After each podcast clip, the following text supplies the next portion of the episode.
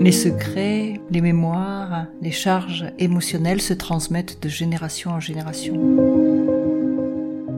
Hey, bienvenue dans Hellos, le podcast pour les femmes qui osent croire en la magie du féminin. Je m'appelle Dominique Bons, je suis coach spécialisé en hypersensibilité et auteur de textes sensuels et thérapeutiques.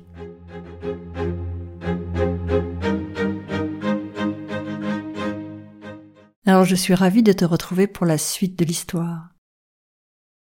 Si tu n'as pas écouté l'épisode précédent, la lettre R, comme raconter une histoire, écoute-la d'abord. Tu comprendras mieux. Et à la fin de cet épisode, on parlera un peu de transgénérationnel. Allez, je te raconte la fin de l'histoire.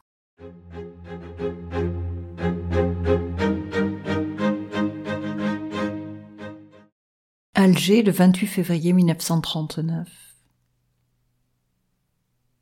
Une journée aura été nécessaire pour retrouver Aziz. Sous bonne escorte, il a été transféré à la prison militaire en attendant d'être jugé le mois prochain. De par sa fonction, la prison militaire est sous la responsabilité de Jean. Souvent, il a eu envie d'entrer dans la cellule d'Aziz, de lui fracasser le crâne contre le mur pour se venger du mal qu'il a fait à sa petite Anne. Mais il se retient. Ce n'est pas cela qui fera revenir le sourire sur le visage de sa fille. Avec Jeanne, ensemble, ils ont décidé de ne plus parler de tout cela devant Anne et de faire comme si rien n'était jamais arrivé. Mais malgré toute l'attention qu'il lui porte, elle semble toujours triste et reste de longues heures silencieuses, les yeux perdus dans le vague comme dans un autre monde. Ses petites camarades viennent souvent la chercher pour aller jouer dans la cour de l'immeuble, mais elle refuse à chaque fois. La nuit, il l'entend crier ou pleurer pendant son sommeil. Son cœur se déchire. Parfois elle se réfugie même dans leur lit et colle son petit corps tremblotant contre lui.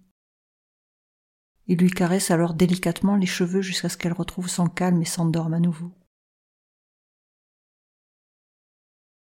Entre Jeanne et Jacques, ce n'est plus comme avant non plus. Dès qu'il s'approche d'elle, son corps semble se fermer comme une huître. Elle refuse même qu'il la touche et lui reproche sa vie de militaire qui les a amenés ici. Dans un élan incontrôlé de colère, elle lui a même dit Sans toi, rien de tout cela ne serait jamais arrivé à Anne, avant de s'effondrer en sanglots. Combien de temps cela va-t-il durer? Jean attend le jugement. Secrètement, il espère que ce moment de confrontation sera libérateur, tant pour Anne que pour Jeanne. Si ce n'est pas le cas, si rien ne change entre eux après le jugement, alors il demandera son retour en France.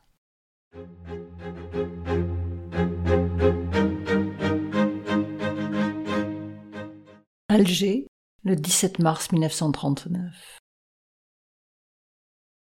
Ce matin de mars, une ambiance fébrile règne dans l'appartement de mes grands-parents. Cela fait déjà deux semaines que Jeanne et Jean se préparent à cette confrontation difficile qui va avoir lieu dans l'après-midi deux semaines que Jeanne ne dort quasiment pas tant elle est oppressée. L'angoisse l'étreint à l'idée de revoir le visage d'Aziz et de revivre cette terrible journée. Il lui semble qu'Anne a ressenti ses peurs et s'est renfermée de plus en plus sur elle. Jeanne et Jean ont encore une fois pris le parti du silence et n'ont rien dit de ce rendez-vous au tribunal à Anne. Ils ont suggéré une promenade tous les trois. La perspective de cette promenade imprévue, seule avec ses deux parents, a redonné le sourire à Anne, et c'est pleine de joie qu'elle a suivi les préparatifs matinaux et a enfilé l'une de ses plus belles robes. Il fait anormalement chaud en ce début de mois de mars, et Jeanne lui a permis de mettre une de ses robes favorites, la blanche, sans manches, avec des cerises rouges brodées sur les poches. C'est donc en gambadant entre ses deux parents qu'Anne se dirige innocemment vers le tribunal. Le soleil est doux sur sa peau. Les oiseaux commencent à chanter. Le printemps est installé bien avant l'heure à Alger. Comme elle est fière d'être avec ses deux parents qui sont particulièrement beaux aujourd'hui. Jeanne, vêtue d'une robe en tulle noire, porte un petit chapeau à voilette alors que Jean a revêtu son bel habit de militaire. Il s'arrête enfin devant une grande porte. Anne regarde ce grand bâtiment qui lui semble si austère et lugubre. Mais où sommes-nous, papa? Jean et Jeanne expliquent alors à Anne la raison de leur convocation au tribunal.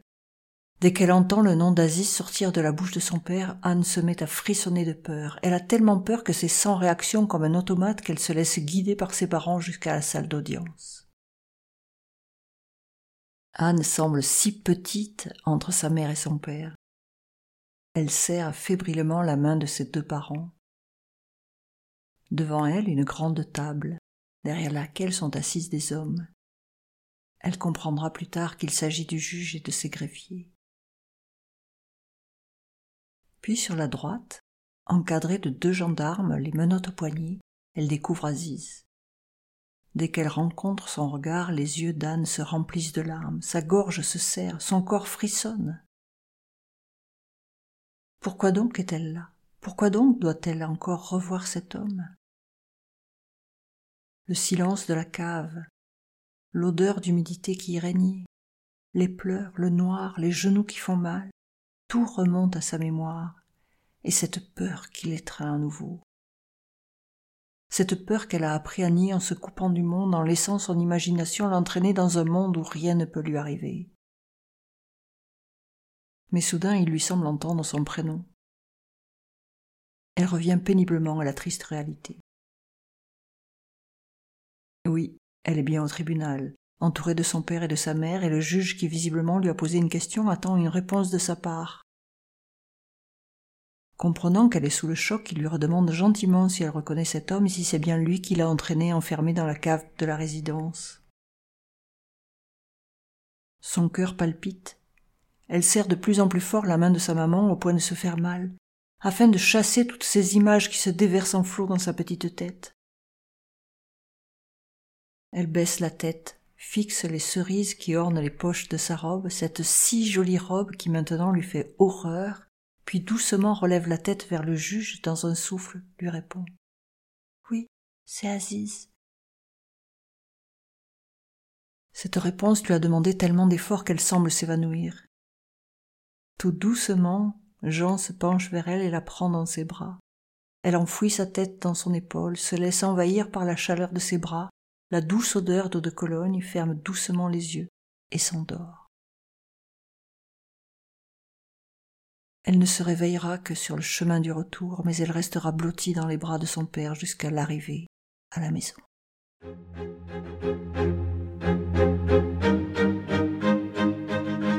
Je suis ravie de te retrouver à la fin de cette première partie de l'histoire, de mon histoire familiale. Ah oui, ça serait beaucoup trop simple si ça s'arrêtait là. Alors oui, Aziz a été condamné, mais Anne n'en sut rien. Parce que ses parents avaient toujours décidé qu'il ne fallait pas parler de ça. Il était préférable de ne jamais parler de cet épisode d'abus. Et donc, le secret fut tenu.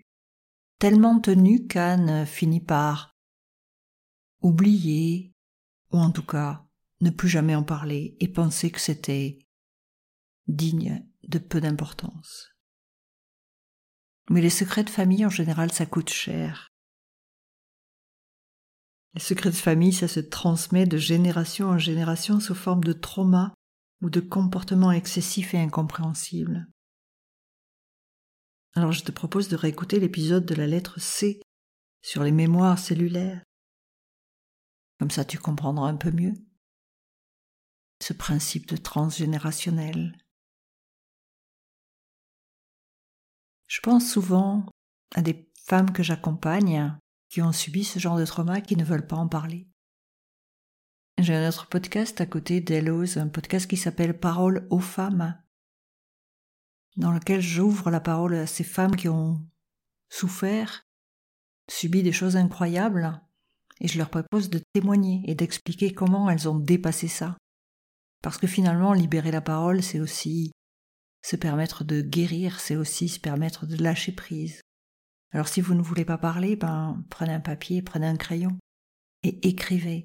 Toujours est-il qu'on ne peut pas garder cela secret. Il faut faire ça pour soi, mais aussi pour les générations à venir. Alors pourquoi je raconte ça? C'est parce que, enfant, je faisais toujours le même rêve. Je rêvais d'une petite fille avec une robe blanche avec des cerises brodées sur les poches, sans savoir.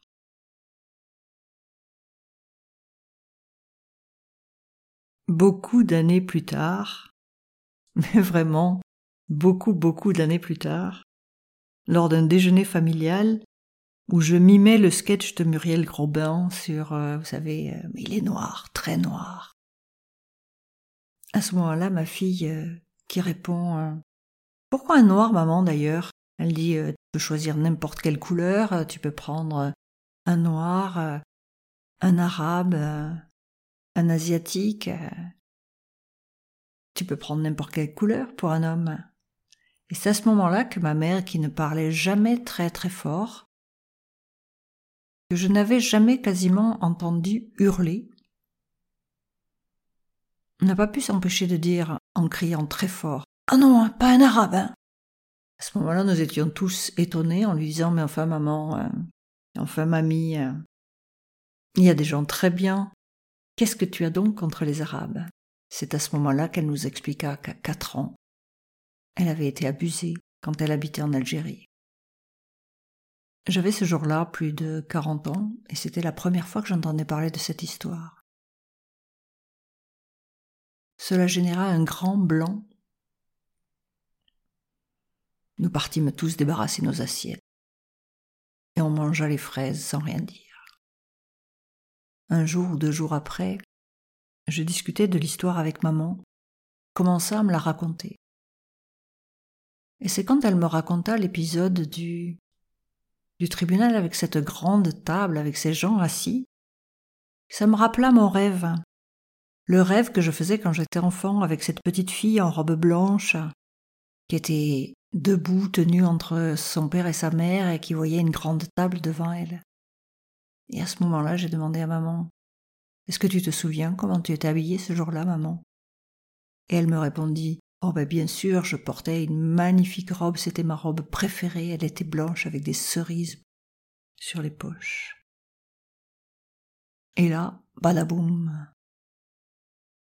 Pour moi, d'origine très rationnelle, puisque j'avais une formation d'ingénieur, voilà que je comprenais que les mémoires cellulaires, c'était pas du flanc. Ça existait bien, puisque finalement, sans le savoir, j'avais en moi un rêve qui finalement correspondait à la réalité de ce qu'avait vécu maman. Et elle m'avoua qu'effectivement, pendant toute sa grossesse, elle n'espérait qu'une seule chose, c'était avoir un garçon pour ne pas que je vive ça. Je pensais vraiment que les filles étaient beaucoup plus soumises à ce genre de violence que les petits garçons. Ce qui est ma foi vrai, mais bon. Donc voilà, le transgénérationnel, ça existe. J'en suis la preuve, je l'ai vécu, pour ça que j'en parle. Alors prenez la parole. Écrivez, libérez-vous, faites-le savoir autour de vous. Il ne s'agirait pas que vos enfants aient des peurs improbables, des blocages, sans vraiment s'en rendre compte. Bah oui, ma vie semblait tout à fait normale, mais non, en fait, au fond de moi, je savais que quelque chose n'allait pas bien. J'en parlais pas forcément, mais j'avais des peurs incroyables, dans des circonstances qui me paraissaient finalement ne pas mériter ses peurs. Donc oui, parlez, parlez, parlez, exprimez-vous. Et si vraiment vous avez envie de lâcher ça en parlant, ben je vous recevrai dans, dans mon deuxième podcast, dans Parole aux femmes. Et je vous ouvre la parole. Libérez-vous. Allez, je vous embrasse. À la semaine prochaine.